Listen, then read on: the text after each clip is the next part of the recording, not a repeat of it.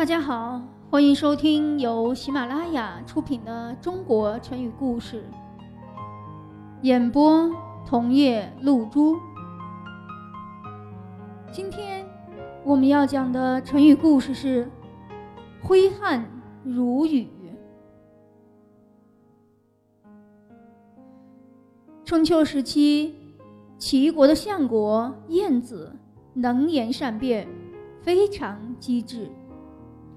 有一次，齐王派晏子出使楚国，因为晏子是一个小矮个儿，所以楚国的门卫就想戏弄他一般，就在大门旁开了一个小门，让晏子从小门进去。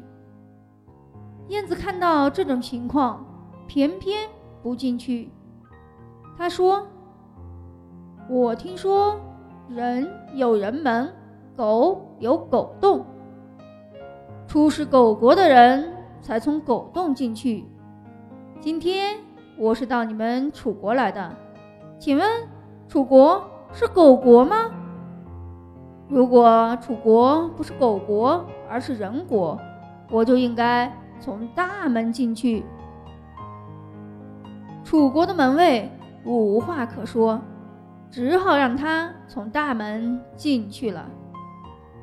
燕子见到了楚王，楚王也想戏弄他，就问：“哼哼，难道齐国没有人了吗？”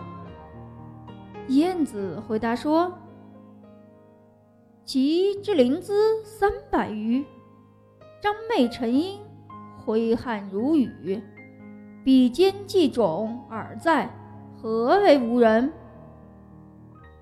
意思就是说，齐国的临淄有三百多条街道，人多的，张开衣袖就会使大地变成一片阴凉；挥一下额头上的汗水，就像天上下的大雨一样。